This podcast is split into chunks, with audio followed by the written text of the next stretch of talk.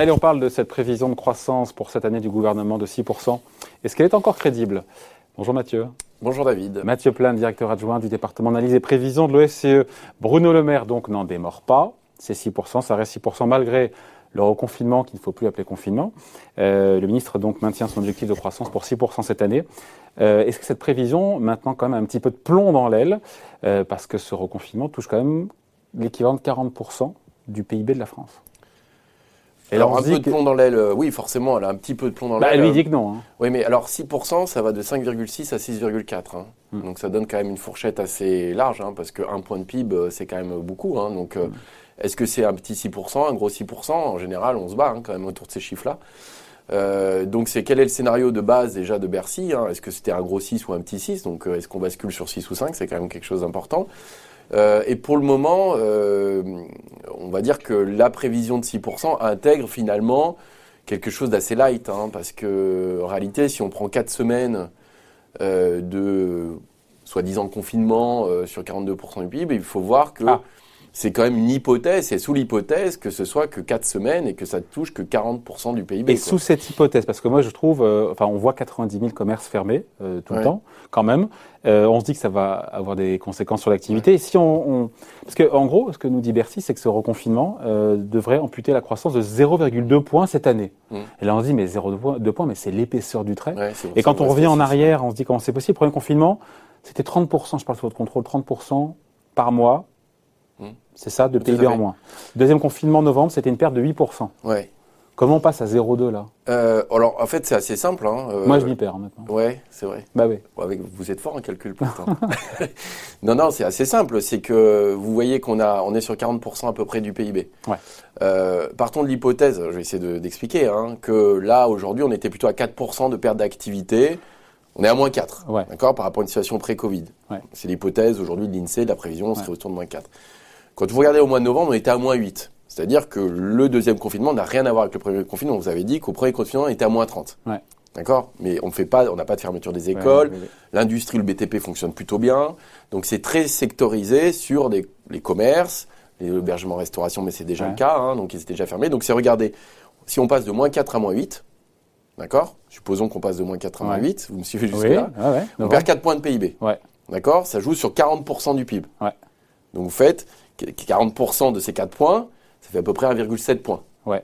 Donc vous perdez 1,7%. Bah oui, mais c'est pas 0,2. Oui, mais c'est sur un mois. C'est donc c'est 4 semaines sur 52 semaines. Vous faites 4 52e. Ah, donc Bercy a raison. Et donc vous arrivez à même un peu moins de 0. Vous arrivez à. Donc ça veut dire qu'en gros, ce troisième confinement, s'il reste euh, circonscrit euh, au département et aux régions actuelles et uniquement euh, plafonné sur 4 semaines, ça retire quasiment rien. Alors, bah 0,2 c'est pas rien, hein, parce que 0,2 c'est 5 milliards. Oui, mais 0,2 quand même, pardon. Non, mais c'est rien parce que c'est ce que je vous dis, on est dans l'hypersécurité. Aujourd'hui, on est dans une telle incertitude, c'est qu'on fait des prévisions sans mettre des chiffres après la virgule. On dit 6%. effectivement, 0,2, si vous avez une prévision à 6,1, bah, vous ramène à 5,9. Ça change rien, ça reste sur 6. Mais on a d'autres incertitudes qui sont beaucoup plus fortes, en fait. C'est-à-dire que c'est, premièrement, euh, est-ce que ce sera 4 semaines ou plus? Est-ce qu'on reste sur euh, une partie du territoire ou la totalité du territoire? Euh, Est-ce qu'on va durcir les mesures, parce que là, on voit qu'on espère qu'avec les mesures euh, qui ont été prises, ça va diminuer l'épidémie, mais on n'est pas sûr du tout. Peut-être qu'il va falloir mettre plus de restrictions. Euh, on a la, la, campagne de vaccination qui est essentielle, donc il faut quand même arriver à une immunité collective d'ici cet été. Donc ça suppose tout ça. On a aussi nos relations avec nos partenaires commerciaux. On a les politiques budgétaires. Donc on a un environnement qui est extrêmement incertain. Donc dit autrement, ces 6% de croissance cette année restent accessibles, atteignables si, et je vous laisse terminer la phrase, si, effectivement, si on en reste là, si on en reste là, si on arrive à une, hein. campagne de vaccination qui arrive euh, quasiment à terme euh, d'ici cet été, et si on n'a pas de comportement de ce qu'on appelle de second tour, c'est pour le moment, on a l'impression que l'économie est quand même relativement bien préservée, qu'on a des faillites qui sont quand même très limitées, qu'on voit que jusqu'à présent, en tout cas, on se base beaucoup sur ce qui s'est passé sur les mois précédents, que quand on lève les mesures sanitaires, la consommation en France repart fortement, mm. et donc on suppose ça. Ça veut dire qu'on ne met pas d'épargne de précaution, c'est qu'on n'a pas finalement une incertitude qui générait moins d'investissement, moins de consommation. Quand on rouvre l'économie, boum, les gens consomment. Voilà. En gros, on fait quelque chose d'assez mécanique en disant on ferme, ça baisse. On connaît les secteurs où ça baisse. On rouvre, bah, les gens retournent au restaurant, vont au spectacle, etc. Et le tourisme s'adapte petit à petit euh, en fonction de la campagne de vaccination en France, mais aussi dans les autres pays. Et donc, c'est comme ça que vous arrivez à 6%, ce qui est effectivement, quand on fait la prévision aujourd'hui, on arrive assez facilement à ce 6%, assez facilement entre guillemets. Quand vous voyez la Banque de France est à 5,5, l'OCDE à 6, euh, l'INSEE, sur, euh, avec l'acquis de croissance qu'ils ont, ils sont déjà à 5,5 euh, à la mi-juin, mm. enfin à la fin juin. Donc on voit que le 6 est assez consensuel. Donc la question c'est est-ce qu'on sera... La question c'est elle est sanitaire. Hein. C'est est-ce que 4 semaines sur les territoires qui ont été annoncés sera suffisant ou pas? Si c'est le cas, on peut encore espérer 6%. parce que quand on écoute le, le MEDEF ou la CPME, pour eux, le 6% de croissance, ils ne semblent pas du tout partagés, encore une fois. Hein. Alors, je pense qu'il y a quand même un, petit, euh, un petit rappel à faire hein, sur ce que ça veut dire ce 6%. Hein.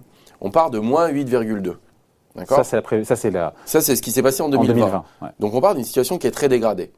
Donc, ça veut dire on récupère une grande partie de ce qui a été mm. perdu. Mais si vous regardez, en fait, clairement, 2021 euh, avec 6%, vous avez une perte d'activité moyenne de 3% par rapport à une situation pré-Covid. Je rappelle juste ce que ça veut dire, 3% de perte d'activité. C'est l'équivalent du choc qu'a subi la France après la crise des subprimes en 2009. On a perdu 3%. Donc en fait, on passe d'une situation catastrophique, très catastrophique, à une situation un peu moins catastrophique, mais équivalent à une crise euh, des, subprimes, hein, qui est quand même la plus grande crise qu'on ait connue d'après-guerre. Donc attention, ce rebond ne veut pas dire que c'est les 30 glorieuses. Hein. Euh, on continue à accumuler des pertes mais ces pertes d'activité sont moindres qu'en 2020. On remonte à la surface. Euh, donc en cas d'extension, encore une fois, d'autres régions, d'autres départements, et plus long et sur une durée plus longue, ça changerait là pour le coup clairement la donne. Tout à fait. C'est-à-dire que le, déterminant fondamental du scénario de croissance, il y a deux choses. Hein. C'est effectivement euh, le calendrier euh, sanitaire et donc ce qu'on appelle ces mesures prophylactiques et leur évolution. Hmm. Donc savoir est-ce qu'on les étend, est pas dans le bon sens à court terme. Ce qui a priori vu l'évolution de l'épidémie, la question qui peut se poser, c'est est-ce que euh, au regard des contraintes, d'ailleurs le, gouvernement, le président ne souhaite pas qu'on appelle ça un confinement, donc effectivement c'est pas un vrai confinement, ça reste très limité. est-ce que ça sera suffisant? Pour réguler l'évolution de l'épidémie ou est-ce qu'il va falloir durcir Est-ce qu'il faudra l'étendre à d'autres territoires C'est la question qui se pose aujourd'hui. Et puis après, il y a tout l'accompagnement budgétaire. C'est-à-dire qu'aujourd'hui, Bercy euh, accompagne quand même assez bien d'un point de vue budgétaire de façon à nouvelle limiter la casse économique. Nouvelle aide pour les commerces fermés, 1,2 milliard d'euros en cumulé, nous dit Bercy. Ça sera suffisant pour, euh, pour compenser le manque à gagner ou c'est un dispositif qu'il va falloir bah, continuer à muscler? Alors, il y a toujours cette question, c'est est-ce que c'est suffisant pour couvrir l'ensemble des coûts fixes?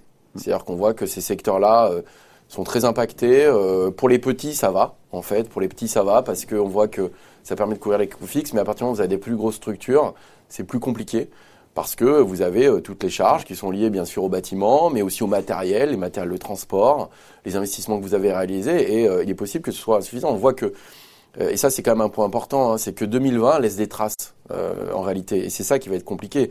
C'est-à-dire, premièrement, on a eu, on voit 8% de perte d'activité en gros, les pouvoirs publics ont accepté, euh, ont, mis en place des choses qui font que deux tiers du choc a été absorbé par les finances publiques, mais reste un tiers. Et ce tiers porte essentiellement, et même uniquement sur les entreprises, en gros, d'un point de vue macroéconomique. Notamment celles qui sont dans les secteurs. Euh, voilà. Et vous avez en fait 70 milliards, exactement. Vous avez 70 milliards de pertes sur, sur les entreprises. Et si vous regardez, globalement, vous avez à peu près 25% de l'activité, donc 25% du PIB, qui fait les trois quarts de ces pertes. Et donc, c'est euh, les bah commerces, c'est l'hôtellerie-restauration, c'est les services de transport, euh, et c'est tout ce qui est activité de spectacle, culturel, loisirs, etc.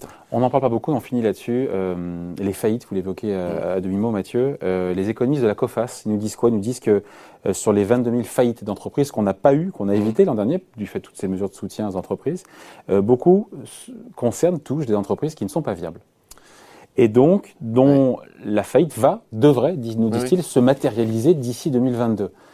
Ça, c'est un frein aussi au rebond. Oui. Euh, c'est un frein au rebond, euh, j'irais même un cran plus loin, c'est qu'on on va avoir quasiment un phénomène de rattrapage naturel, parce que finalement, ça a été mis, euh, l'économie a été mise sous cloche et les faillites aussi. mais quand on voit, effectivement, même en 2019, qui n'était pas une mauvaise année, on n'était pas dans des mm. situations qui étaient catastrophiques, on avait plus de faillites. Ça veut dire plus de chômage ça veut Parce que, voilà, il y avait, alors plus de chômage, oui. Euh, après, c'est un peu compliqué parce que des faillites, on peut avoir des faillites, mais aussi des créations d'emplois par ailleurs dans d'autres secteurs. Euh, mais ce qui est vrai, c'est qu'on va avoir à la, fois un phénomène de rattrapage qui est assez naturel parce qu'on a une mécanique de faillite euh, qui est liée au fait qu'il y a des entreprises qui sont moins rentables que d'autres et qui sont sur des secteurs qui ne sont pas forcément porteurs. mais surtout, ce qui va être beaucoup plus inquiétant, et à mon avis c'est là le, gros point noir, c'est la dette privée accumulée. C'est-à-dire qu'il y a la question de la dette publique, mais elle est beaucoup plus facile à traiter à court terme. Mais à court terme, les questions du PGE Donc on a 135 milliards de prêts garantis par l'État qui sont concentrés dans des entreprises dont les secteurs qui sont fragiles. Quand vous regardez, c'est essentiellement des TPE et des PME, donc qui n'ont pas forcément l'air insolides. Ça fait plus de 25% de leur valeur ajoutée annuelle. Et donc si elles doivent rembourser en 5 ans, il faut qu'elles aient la capacité à dégager des excédents importants sur les 5 prochaines années, alors même que la situation est fragile. Et donc là, cette question, c'est est-ce qu'elles vont pouvoir survivre et qu'est-ce que va faire le gouvernement face à cette montagne de dettes pour beaucoup de petites boîtes qu'elles n'ont certainement pas la capacité à rembourser. Et donc c'est là la, grande incertitude, c'est jusqu'où le gouvernement va aller sauver ces entreprises. Bon voilà, tout que pour l'instant, toute chose égale par ailleurs, ces 6% de croissance de prévision du gouvernement pour cette année reste d'actualité. Un peu je, je pense que mais, c'est un peu on... mais on n'a pas suffisamment d'informations aujourd'hui pour vraiment changer radicalement les choses. Mais quand on a une trajectoire a priori de restriction encore une fois, qui nous attend avec euh, euh, extension à d'autres départements et peut-être plus long que 4 semaines, ça plaide pour un tout petit 6 ou voire moins. Tout petit 6, éventuellement, peut-être même un scénario alternatif un peu plus négatif. Si Qu'évoque d'ailleurs la Banque de France. Qui évoque la Banque de France. Il y en a, ils ont un scénario qui est très négatif. Qui est à 4. 3 ou 4, même 3, je crois.